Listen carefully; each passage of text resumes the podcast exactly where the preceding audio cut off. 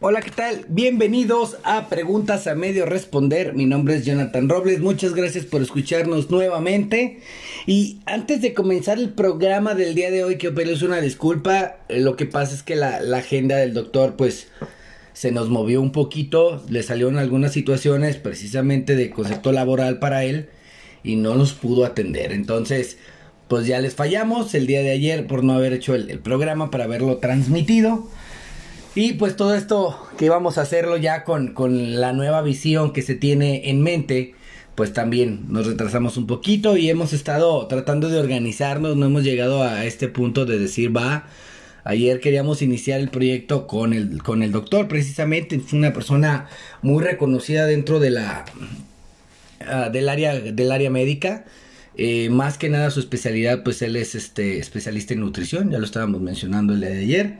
No es nutriólogo, no es una persona que de las que te puede dar nada más una recetita y ya o, o una dietita y ya él tiene todo un proceso diferente, pero no les quiero adelantar mucho porque quiero en realidad que lo conozcan y, y que, que escuchen su experiencia más que nada y la visión que tiene. Entonces la pregunta del día de hoy, señores, porque es para este momento que se está reproduciendo el programa, pues es dominguito. Yo sé que a lo mejor lo vas a escuchar un lunes, un martes y no te va a cuadrar. Pero te voy a dar el tema del día de hoy que vamos a hablar sobre la cruda, señores. Las preguntas a medio resolver sobre estos mitos que tenemos todos los que somos medios chuparines, ¿no? Saludos a José Torres. Este. todos los que somos buenos para, el pomo. Eh, vamos a, a, platicarles de este concepto sobre aquellos mitos, ¿no? Aquí la, la, pregunta a medio responder es esta, sobre los mitos de la cruda. Y, y, cómo es que en base a experiencias de otras personas empezamos a deducir cómo quitar una cruda, cómo, cómo tratar de, de solucionar el, este problema que, Dios mío, cuando te levantas con la famosísima resaca, que es horrible. Y, y eh, empezamos con rollos de que Regularmente la resaca da por exceso de alcohol, eso es una realidad. Cuando le cruzamos gimnasia y magnesia, desde ahí empezamos ya a tener conflictos y todo esto pues tiene un respaldo médico y, tiene un respaldo clínico, por supuesto. La, la, resaca es, no es más que una reacción que tiene tu cuerpo por los excesos tenidos el día anterior mm, o quizás todavía el mismo día. Entonces fíjate, voy a tomar un primer punto. Dicen que la resaca no, este, bueno, todos creemos que la resaca es porque tenemos, uh, estamos deshidratados del hígado, ¿va? Que eso es el, el, motivo por el cual estamos como estamos, nos levantamos mal, pero fíjate bien, la resaca no se produce por deshidratación. Aunque la deshidratación sí participa en la producción de la resaca como tal, debido al gran efecto diurético del alcohol, el cual se multiplica debido a un consumo excesivo. No es ni la causa principal ni el origen del cuadro clínico. Ahí está, señores. Y esto te desemboca a tener muchas cosas. El, levantarte con, con, la boca así pastosona.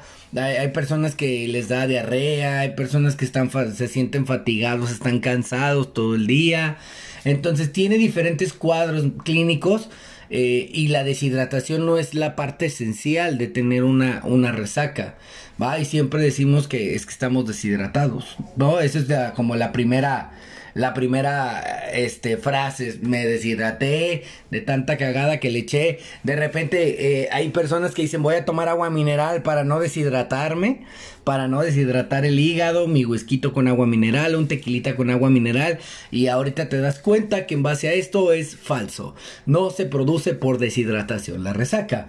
Ahora, otro, tenemos otro tipo y, y, yo de esto me acuerdo mucho de uno de mis tíos que también era medio pipa y regularmente él decía que se chingaba un café y se le quitaba la cruda. ¿Mm? Y de alguna manera lo intenté, debo de ser honesto, y no me funcionó tampoco. Pero ya teniendo la investigación ahora, fíjate bien, el café no acaba con la resaca. Aunque durante mucho tiempo se ha pensado que la toma de café puede me mejorar la resaca, la realidad es que los estudios no han podido confirmarlo. De hecho, lo que se sabe actualmente es que la cafeína ¿sí? del café engaña al cerebro haciéndole pensar que se produce un aumento de atención y una disminución de la alteración cognitiva ligada a la borrachera y a la resaca, ¿va? Pero esto es únicamente mentira, te otorga el café una sensación de bienestar falsa, ¿va? Entonces, fíjate, hasta dónde nos estamos dando cuenta. Tomamos café y creemos que nos quita la resaca, pero nos mantiene alertas y activos la cafeína y eso disminuye que le prestemos atención a los efectos de la resaca. ¿Eh? Va a haber gente que me va a decir, yo no consumo ni, ni café, y, pero cada cuerpo también es un mundo distinto. Cada persona toma diferentes cantidades y hay quien toma cerveza, hay quien toma tequila, también es una gama impresionante lo que puedes beber, ¿va? Nos vamos con otro otro mito del, del alcohol. El alcohol no mata las neuronas, pero sí las lesiona. Con esta frase recuerdo a mi papá que cuando me decía en su tiempo que si yo tomaba me, yo estaba matando mis neuronas, ¿no? Entonces aquí está el artículo y dice, otro de los mitos asociados a la toma excesiva de alcohol, la consiguiente embriaguez y la resaca posterior es que debido a los síntomas cognitivos sufridos, el alcohol podría causar la muerte de cierto número de, neuronas debido al exceso de su consumo. Esto es una verdad a medias, ya que el alcohol no es capaz de matar neuronas. ¿Va? Así de sencillo. No es capaz de matar neuronas de un día para otro. Sí las puede matar si te pones bien estúpido todos los días. O al menos agarras de jueves a domingo para ponerte como bestia. Sí, en el exceso. Es muy probable que pierdas neuronas, pero estamos hablando de excesos, excesos, ¿sí? Tomar constantemente y ponerte bien imbécil todos los días. Va, eso es otro de los grandes, grandes mitos que tenemos con, con el alcoholazo. Ahí te va. Otro, otro de los de las cosas que hacemos nosotros es, o en lo personal, me siento crudo y me voy a comerme algo grasiento, unos taquitos de barbacoa o algo con mucho chile, porque yo considero que eso puede ayudarme a sacar la cruda sudando, que el que esté enchilado, que el que me tome un menudito bien calientito y ese calor me haga sudar, etcétera, etcétera. Empezamos a tener estas ideas, te repetí al principio de, de este podcast, que siempre son como por, por cuestión social. De alguna manera vas y, y, la reunión con tus amigos, así pasa. Te ponen todos mal y alguien dice una tortita y te vas a alivianar y vas. Otro dice un menudito, un menudito, taquitos de barbacoa. O sea, empiezas a tener ciertos puntos y empiezas a crear tus propias, este, tus propias referencias para aliviarte. Ya no necesitas esta cuestión de, ah, es que déjame ver qué remedio, ¿no? Me siento mal, tortita, me conecto con otra cheve y ya me aliviané. Entonces también vamos a llegar a ese punto, ¿va? Pero por, lo pronto vamos al, al punto de la comida. Dice, comer más grasas no previene la resaca, ¿va? Esto lo voy a, antes de, leerte el artículo, eh, en ocasiones eh, se les decía a la gente que tomaran ciertos eh, aceititos o que comieran algo grasoso para que la grasa cubriera tu cuerpo. No sé si lo cubre, por eso estamos todos marranos. Pero más allá de eso, o sea, creemos que el que exista una capa de grasa que proteja los órganos nos va a quitar de problemas y nos va a prevenir la resaca. Y en realidad eso es falso. No son pocos los que ante un más que posible exceso futuro con el alcohol, intentan sin éxito consumir alimentos que ralenticen la digestión con el objetivo de disminuir la absorción del alcohol y por tanto evitar la resaca. Dichos alimentos suelen ser ricos en proteínas y grasas.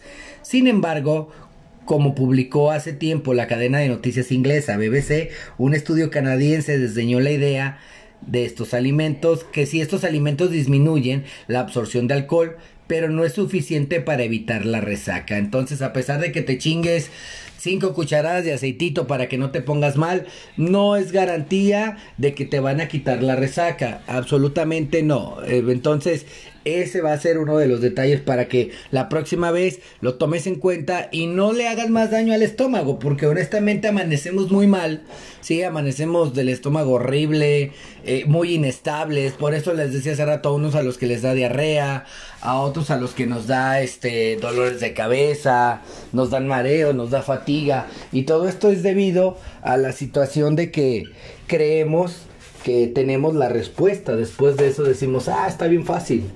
Yo sé que ya consumiéndome unos tacos de, de barbacoa grasientos me voy a aliviar. Y tienes que darte cuenta que la neta no está chido porque le estamos dando en la madre al cuerpo. Eso es una vil realidad. O sea, no nos gusta aceptarlo de, de alguna manera, va. Y creo que, mira, hasta el momento puedo decirte que lo más viable o lo más confortable o cómodo para evitar una resaca, la neta es no pistear en exceso. O sea, tenemos millones de mitos y mucha gente puede desmentirme y decir, ¿sabes qué? No, güey, yo hago esto y a mí sí me funciona y yo sí paso este proceso y a mí no, me la pela la cruda, güey. Pero tienes que darte cuenta que más allá de que te la pele la cruda, le estás dando más en la madre al cuerpo. Va, yo sé que voy a sonar como tu papá, de que ya estás tomando esa chingadera y, ya, sí. Y, lo más viable, como les digo, pues sí, es dejar, eh, bajarle nada más. No te voy a decir, deja de pistear, pero sí bajarle las, las las cantidades exorbitantes de alcohol que consumimos porque la neta no nos van a ayudar en nada. Vamos a seguir teniendo problemas a lo tonto, ¿va? Entonces, fíjate bien, nos vamos con otro. Eh, otro puntito aquí de los mitos de la resaca dice beber agua durante la resaca no es la solución. Ah, hay gente que dice que te hinchas y no sé cuántas madres. Ahí te va. En relación con el punto anterior, beber cualquier otra cosa junto al alcohol no impedirá la, absorción del mismo ni tampoco tendrá suficiente potencial para evitar el resto de síntomas, ni siquiera la deshidratación. Ahí está lo que les decía hace rato, tú podías chingarte tus vinos con agua mineral según tú para evitar la deshidratación, pero ya lo escuchaste, ninguna bebida que se consuma junto con el alcohol te va a ayudar a absorberlo para que no tengas la resaca. Nos vamos con otro, dice, como ya lo hemos comentado, la deshidratación puede tener cierta relación con algunos de los síntomas de la resaca, pero no es ni el origen de la misma ni la causa principal de dichos síntomas. Solo existe una pequeña relación agravante, eh, sin más por lo que eh, sin más, por lo que intentan beber más agua durante la embriaguez o al día siguiente Dice, lo hacemos para evitar una resaca. Entonces todos creemos que el agua, el agua nos va a aliviar porque nos levantamos con mucha sed. O sea, nos levantamos con la boca seca y durísimo el dolor de cabeza. Entonces, pues me tomo una pastillita, me tomo un vaso de agua y empiezo a, a tener este, este proceso de, de intentar creer que el tomar agua va a regresarme eh, toda la hidratación perdida una noche antes, ¿va? Otro de los grandes mitos que no es cierto y me da tanta tristeza exponerlo es que una copa al día siguiente no soluciona la resaca, señores. Eso me da tristeza y me ofende, maldita sea. ¿Por qué? Porque nosotros tenemos la costumbre, como buenos mexicanos, voy a hablar de mí, pero yo sé que hay varios en este mundo que así somos.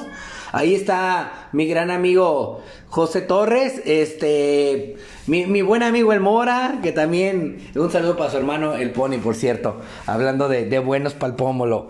Entonces, este, creemos que el consumir otra bebida nos va a echar la mano, ¿no? Les decía hace rato, vamos a la tortita y en el concepto de la tortita pues le entramos machina al chile y aparte pedimos unas dos o tres cervecitas para que se haga la reconexión, ¿no? Y no te pegue tan duro.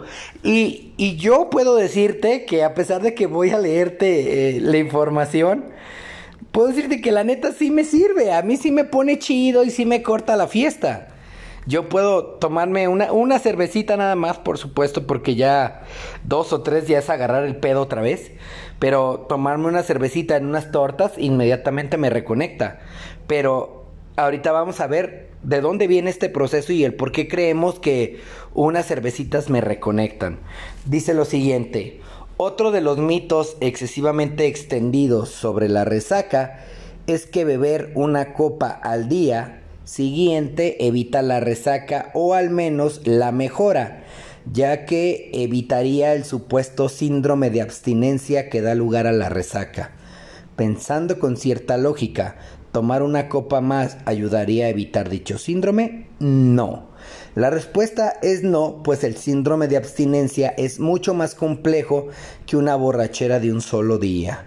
¿Sí? Ahí está, si se toma una copa más, es alargar más si cabe la resaca. Entonces, ahí está. La verdad no es que sea la cura mágica, pero venimos programados, ¿sabes? Nos programamos y, psicológicamente tenemos este punto donde decimos que esta acción es la que me va a dar ese plus.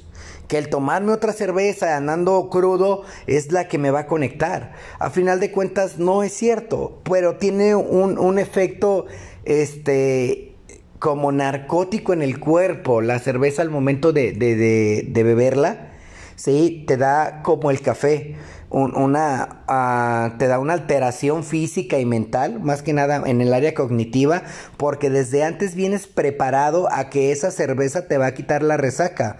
Si tú le tienes la misma fe a un café, por eso el café te quita la resaca. Si tú le tienes la fe a un Gatorade, a un suero, es porque tienes este concepto, porque creemos que estamos deshidratados, por eso los que toman Gatorade y sueros, ¿va?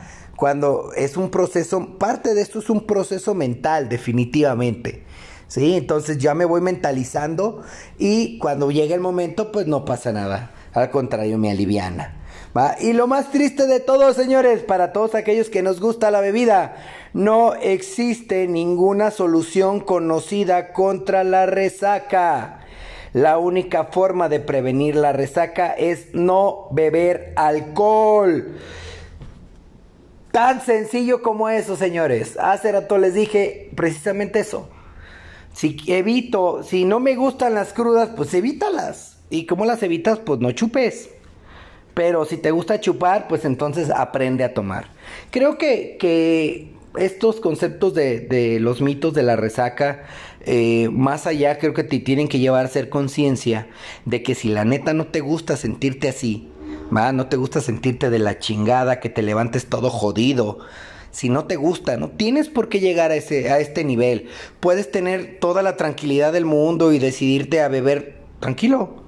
¿Sabes qué? Voy a comprar un 12 entre dos o tres personas y yo me voy a tomar o me compro mis seis para mí solo.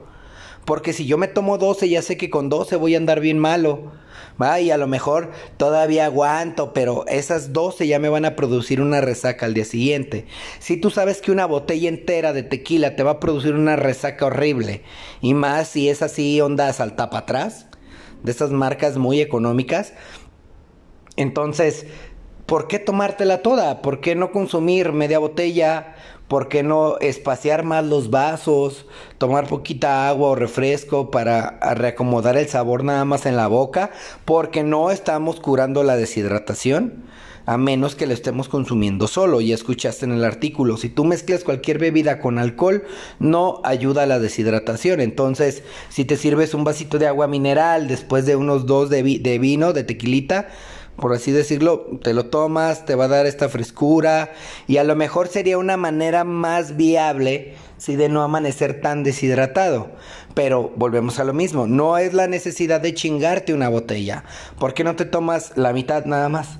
Y dejas que, los demás hagan su consumo y vas mareándolos. Regularmente cuando bebemos empieza este concepto del beber y beber y beber y perdemos el límite y, el salud y el salud y el salud y el no estás tomando, ya sírvete otro.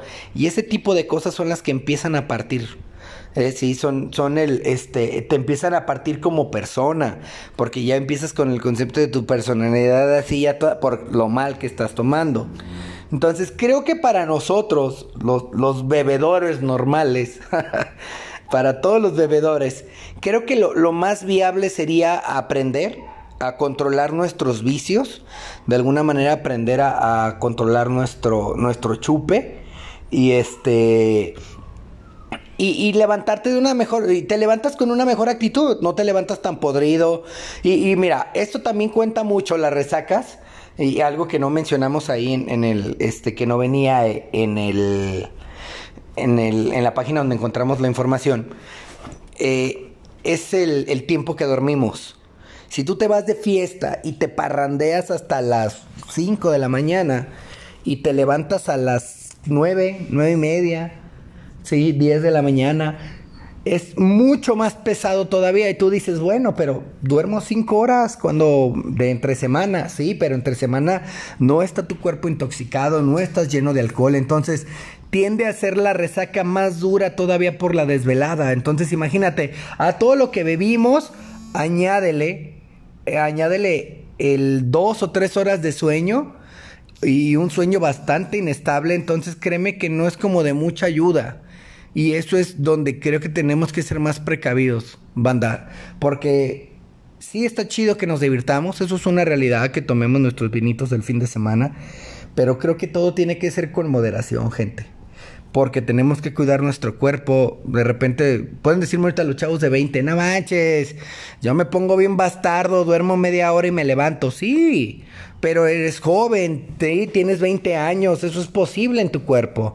Y a lo mejor ya lo escuchaste muchas veces y en muchas personas que dicen que conforme va avanzando la edad, tu cuerpo empieza a perder esas habilidades que tú consideras que son únicas o que te consideras como superhéroe porque te pegas un pedonón de tres días y el lunes vas a trabajar como campeón, ¿no? Y ahí está el meme de Tony Stark mira mamá sin cruda, pero no sabes el daño al que vamos a llegar tarde o temprano tu cuerpo ya no va a responder. Empezamos a perder el límite y el control de la bebida. Ya era media botella, pasamos a una botella. Y el problema es que cuando llegamos al tope, ¿sí? Llega un momento donde nuestro cuerpo se acostumbra, como todo, por supuesto, se acostumbra a las cantidades exorbitantes de alcohol que consumimos. Y todavía le queremos jugar al valedor y decimos, tráete otra Oye, espérate, pero es que tu tope es una y ya te veo mal, tráetela. Y es donde empezamos a perder los pies. ¿Va? Donde empezamos a perder el camino.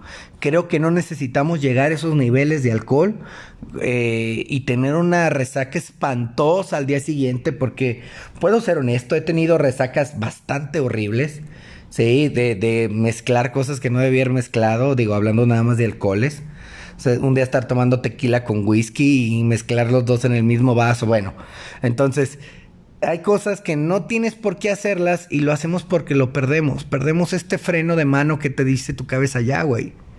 Va, para todos los que bebemos existe un punto en eso en tu cabeza en el que te dicen ya, güey, ya no, ya. Párale, hasta aquí pero decidimos seguir y seguir y seguir, ¿no? Y ya con eso pues llegamos a un concepto donde estamos irreconocibles, nuestro cuerpo nos desconoce, estamos tan cansados, tan desvelados, ¿sí? Y aparte de todo venimos todos borrachos, entonces no es que nos vayamos a levantar como con una maravilla. Entonces tenemos que cuidar mucho ese aspecto, banda, hay que cuidarnos, hay que echarnos unos vinos, la verdad sí, pero todo con moderación. Así tiene que ser. Pero pues bueno, señores, muchísimas gracias por escucharnos el día de hoy. Pásenla muy, muy bien, gente. ¿Ah? En el día de la semana que te toque escucharme, pásenla muy bien, diviértete, échale muchas ganas.